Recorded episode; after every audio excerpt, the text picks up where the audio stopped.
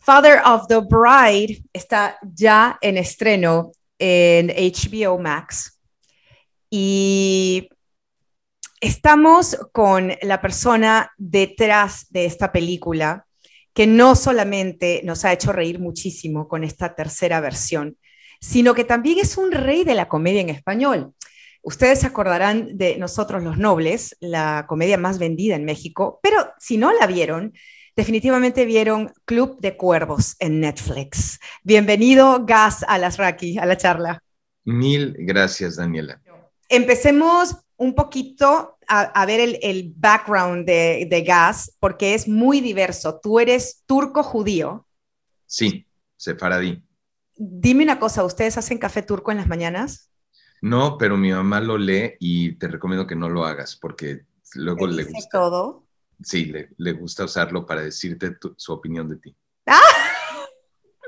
Me encanta, me encanta. Ok, em, y eres graduado de USC. Sí, correcto.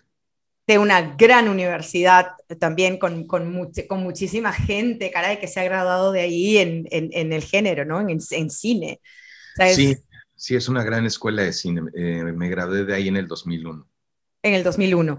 Pero antes de eso habías hecho ya, oh, no, después de eso es que comienzas tú a, habías hecho muchos comerciales, Gas, porque tenemos que decir que tu abuelo también era director de cine y tu padre estaba en advertising. Entonces, por ahí se te fue entre las dos y comenzaste a dirigir comerciales primero.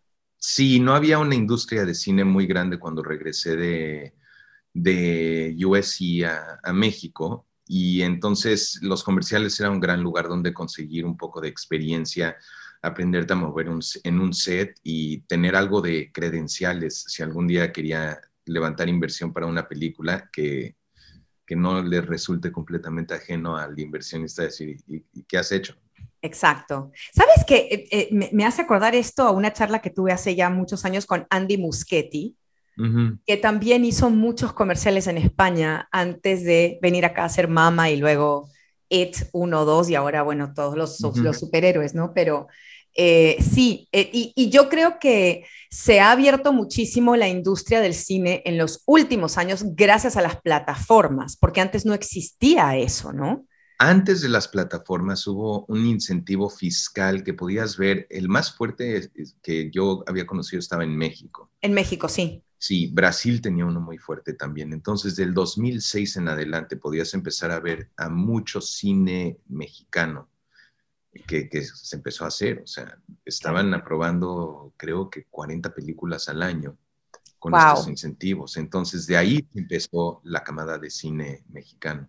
Sí.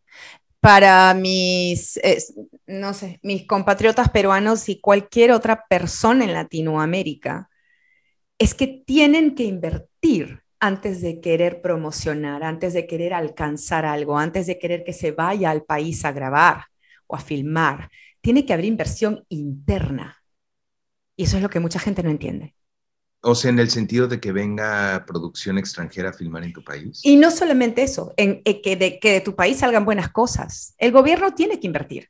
Pues, pues eh, eh, vamos, es el rubro que se llama en casi toda empresa RD, Research and Development, ¿no? Es, Exacto. Eh, eh, ese, ese, es ese incentivo fiscal que, que, es con el que, pues, es un fondo perdido para ver qué cosas buenas salen de ahí. Tu ópera prima, eh, y, esto, esto no, no pasa normalmente, tu ópera prima es la comedia más vendida en la historia de México. O sea, esto, a ver, Gas, explícame un poco. ¿Tú lo esperabas? como supongo que no lo esperabas, pero sabías que tenías algo bueno, pero, pero eso explotó. Sí, o sea, una, a ver, el, el, crimen del padre Amaro llevaba 11 años con el récord de más boletos vendidos, gracias a que la Iglesia Católica le prohibió a la Exacto. gente no vaya a ver. Entonces, Claro, no, no lo vean y todo el mundo lo va a ver. Ajá, señores. Y, el intento más cercano al mío había sido Rudy Cursi, donde tenías a el Mexican, a los Avengers mexicanos haciendo la película. Exacto. El Toro, Cuarón, Iñárritu como productores, Carlos Cuarón como el escritor director, Gael y Diego. Gael y Diego al frente. Universal distribuyéndoles la película, o sea, no podía estar mejor hecha y no rompió el récord del padre. El padre Amaro. Entonces, yo no estaba proyectando romper ese récord, yo estaba proyectando que tenga una película con la que me den trabajo en televisión. Claro, para que te den bola, digamos, para que te volteen a mirar.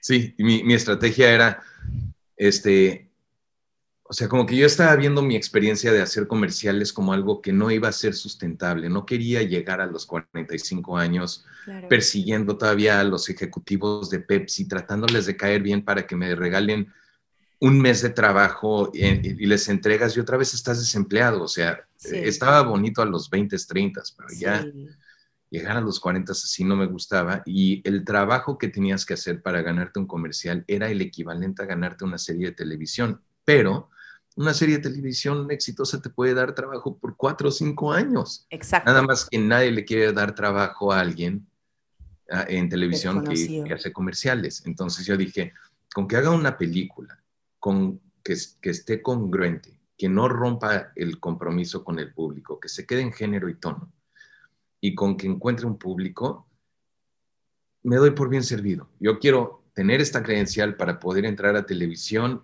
ganar una buena vida y hacer una película cada cuatro años y así me puedo ir hasta, hasta la tumba. Entonces, este, esa era mi estrategia. Ya, famous last words y el resto es historia, ¿no? Sí. sí, eh, pero creo que de allí sale una vez más la enseñanza de que no puedes esperar a que pasen las cosas, de que tú tienes que ir por ellas, que tienes tú que hacer ese esfuerzo, ¿no? No, 100%. Te voy a contar hace semana y media estaba yo entrevistando a Gloria y a Andy aquí en el London Hotel. Y íbamos y les dije algo que te juro que digo todo el tiempo. Arriesgarse a hacer una segunda parte, una secuela, una nueva versión. Si yo fuera director, saldría disparado por el otro lado, porque cuántas segundas o cuántas segundas, cuántas versiones distintas de lo que funcionó una vez. Hemos visto que dicen, ay, ¿por qué no la dejaron tranquila la primera versión y ya? Porque no salen bien. Entonces, yo lo que como crítica de cine me atrevo a decir que una de los, uno de los riesgos más grandes es hacer algo que ya se ha hecho y que ha salido muy bien. Claro. Eh, no, o sea, mi primer axioma es nunca, nunca rehagas nada si no tienes algo nuevo que decir. Este, y nadie quiere ver el Latinx remake de nada. Entonces, nadie. Cuando, cuando, cuando escuché que, que, este era como el, el DNA del proyecto, ya sabes, a 50 mil pies sí. como que dije, por supuesto que no. Pero me dijeron, no, no, no, espérate. El, el productor es Jeremy Kleiner. Es Plan B. Pero de repente me dijeron, bueno, espérate, lee el guion y platica con el productor porque no es ningún pendejo, o sea, es, el, presidente de Plan B que se ha ganado dos Oscars y lo ha nominado seis veces y el hombre no ha cumplido 45 años. Entonces, como que dije, ok, lo leí, dije, ok, está interesante porque esto de que la película empiece con un divorcio ya plantea un final diferente que siempre fue lo que creí que le faltaba a ambas versiones, era un o sea, ¿qué clímax es este? El papá se pierde el lanzo del ramo de la hija, se le rompe el corazón, la hija se va, cree que la perdió como si fuera de que se me fue la novia en el avión, pero le entra una llamada diciéndole, no te preocupes, siempre voy a ser tu niña.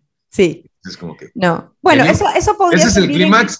Sí, pero eso podría ser bien en los 50, ¿sí? En la primera versión. En los 90 está bien, pero ahora se necesitaba algo completamente distinto. Y, y cuando vi eso, eso, como parte de la estructura, como que dije, ok, aquí esto tiene promesa. Y luego hablando con Jeremy y con Didi, pues me quedó claro que estas personas saben lo que están haciendo y querían tomar riesgos y nadie quería hacer el remake, todos queríamos hacer algo que tenga su propia identidad, pero que esté en diálogo con las dos películas previas para que no se rompa una conversación. Y entonces eso se volvió en, el, en la colaboración que más he disfrutado hasta este punto en mi carrera. Y tu primera comedia en inglés, tu, primer, tu crossover, tu crossover. exacto, exacto. Con Andy García, que nada Con Andy García, con Gloria Es nadie más y nadie menos que eh, Exacto. The Godfather, güey. Total, total, total, absolutamente. Y fíjate que, que tanto Gloria como Gas eh, perdón, tanto Gloria como Andy, ya, Gloria me, me había dicho, yo había visto eh, Nosotros los Nobles, me había encantado, le, comencé a leer sobre él después de Nosotros los Nobles y Andy me dice, Andy que es productor, tenemos que decir que, que Andy también uh -huh. decidía quién entraba y quién no entraba, ¿no?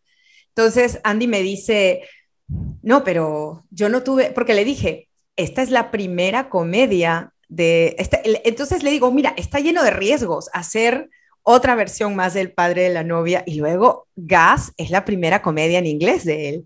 Y me dice, sí, sí, sí, pero yo no tenía ninguna duda, Gas es espectacular y qué sé yo. Y él, a ver, puso lógicamente toda, tu fe, toda su fe en ti. Eh, lo único que le, bueno, no es que le molesta, sino que le sorprende. Y yo dije, sí, pero ese es gas, es que te reías en las tomas. dice que soltabas la carcajada en las tomas y que decía, pero es que eres el director, no te puedes estar riendo así. Pero como que, mmm, yo creo que no conoce a gas. Sí, pero también se enojaba Luis Gerardo conmigo por lo mismo, porque estaba él en su toma y de repente escuchaba la risa del cuarto de al lado. Y lo desconcentraba. Y a veces sí echaba a perder la toma, pero no pasa nada, el chiste ya quedó en la cámara, no pasa nada, ¿no? Claro, le, el sonido se arregla. Sí, sí, sí. ¿no? El sonido se arregla, la voz se pone nuevamente, pero ya, ya quedó. Ya sí, quedó. sí, sí, pero sí es un error mío, nada más que soy soy tu primer público, o sea, si, si me estoy riendo yo, vamos bien. Por supuesto, y creo que, yo no sé, yo creo que es, es una de las cosas que, que se ve que estás disfrutando, que no estás trabajando, que sí estás trabajando un poquito, pero que realmente lo que estás haciendo es jugando, disfrutando. Y eso, eso es lo mejor. Es una de las cosas más emocionantes cuando te paras atrás del video assist, eh, como que tu cuerpo es una antena, ¿no? Están todos tus sentidos abiertos y estás viendo y estás haciendo, eh, hay un diálogo entre tu cabeza y tus sentimientos constante y, y como que tienes que saberlo decodificar para cuando acaba la toma y luego decirle a tu actor qué funcionó, qué no funcionó, o sea, por qué no sentí lo que estaba tratando de sentir, ¿no? Mm. Y cómo se lo comunico para que, para que él no tenga que volverse mi robotito y que más bien él lo interprete, lo haga suyo y me dé algo de regreso. Entonces, con Andy ese fue eh, el aprendizaje más grande. Andy es el que más libertad pide, es el que menos dirección específica quiere y a la misma vez quiere dirección. Entonces, entender dónde estaba ese sweet spot con Andy era, era jugar con un foco muy, muy suave. Y a veces nos iba muy bien y a veces no le atinaba y eh, entonces era prueba de nuevo y prueba de nuevo y, y, fue mi maestro más, más estricto en ese sentido. Increíble. Y Gloria por el otro lado, pues también era la cosa más emocionante del mundo. Es, Gloria claro. Estefan. ¿no? Claro, claro, claro. Este, eh, estuvo increíble. Estuvo y que no toma proyectos así nomás. La carrera actoral, aunque ella es muy buena actriz, la carrera actoral es mínima porque ha cogido proyectos muy, sabes, ella es muy picky.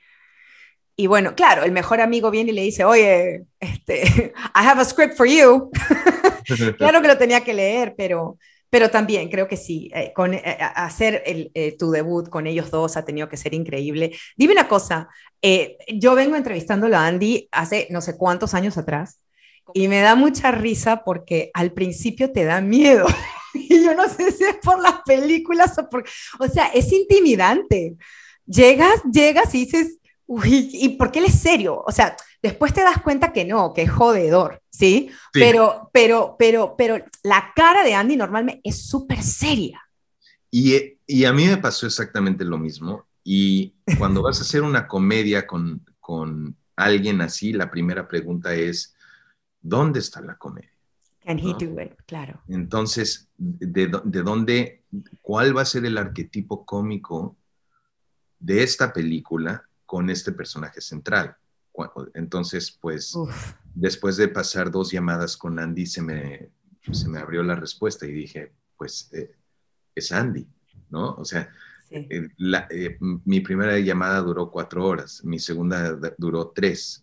Cada una fue una cátedra sobre la historia de la música, la historia de la salsa, la historia del pueblo cubano, la historia de cómo se, de la madera detrás del piano. O sea, eh, es, es, un señor que de verdad valora, ama y atesora la tradición de la que viene. Sí. Tanto que dije, perfecto, ahora hay que rodearlo de una bola de gente irreverente, estúpida como yo, para que no le importe y que lo enfurezca. Totalmente, y lo hiciste. Y lo hiciste. Agarraste a los dos de Hollywood Royalty y los pusiste rodeados. No, es que de veras nos hemos reído tanto. No sé, yo de veras, te digo nuevamente, Gas, yo entré con esto de que, uff, vamos a ver cómo sale esto, te lo juro, ¿eh? O sea, comencé a verla y dije, ay, vamos a ver. Me he reído tanto y hay, y te tengo que agradecer también, como peruana, muchas veces y como sudamericana no nos sentimos representados en las, en las mayorías de películas de latinos. Sin embargo, aquí han hecho una, y, no que tengan que ver los sudamericanos aquí, pero un balance eh, tan bueno entre la cultura caribeña, caribeña, cubana, caribeña y la cultura mexicana, que es muy chistoso porque, como me lo dijo Diego Boneta en la entrevista, es que hablamos español, pero no somos iguales. Y es verdad, no somos iguales. Y entonces el, la pugna, la tensión o las cosas que tenemos en común, todo eso, o sea, has tejido algo eh, que realmente es muy cómico, pero a la vez que también enseña y muestra muchas cosas, ¿no? Era la oportunidad, o sea, tienes a Warner Brothers abriéndote la plataforma global que un estudio mundial como ellos tienen para decirte, háblanos de tu gente, o sea, ya no nos vamos a quitar del, del, micrófono, aquí lo tienes, es tuyo. ¿Cuáles son las similitudes? ¿Cuáles son las diferencias? ¿Cómo, ¿Cómo es tu país del que tú vienes? ¿Cómo es esta gente que tú conoces? ¿Y cómo es la gente de Miami que te ha tocado ver? Entonces, haz tu película. Y dije, wow, o sea, de verdad, número uno, este, es, este es nuestro momento de Crazy Rich Asians desde Warner Brothers. Yes. Y número dos, no quieres hacer ni Father of the Bride ni Crazy Rich Asians, quieres hacer esta película. Claro. Entonces, como que dije, ok, pásenme la sal, vamos a, vamos a cocinar, ¿no? Como periodista de espectáculos, como crítica de cine y como audiencia, te agradezco por hacer una comedia distinta, una comedia arriesgada, una comedia que a veces puede ser súper pasada de tono y a veces tiene que ser familiar, como Father of the Bride, pero siempre distinta, no hacer caricaturesca nuestra cultura, no estar haciendo comedia como se hacía hace 30 años atrás, exagerada, eh, caricaturesca nuevamente, sino hacer una comedia, una, una comedia súper fresca, una comedia que te, a ver, que te retuerzas de la risa, Gas, de verdad te lo agradezco muchísimo, en nombre de toda la audiencia. Gracias por lo que tú acabas de decir, hombre. que me das las gracias a mí, qué bonito. Mil gracias. Bueno, y te esperamos en la charla en cualquier momento nuevamente. Ya estás.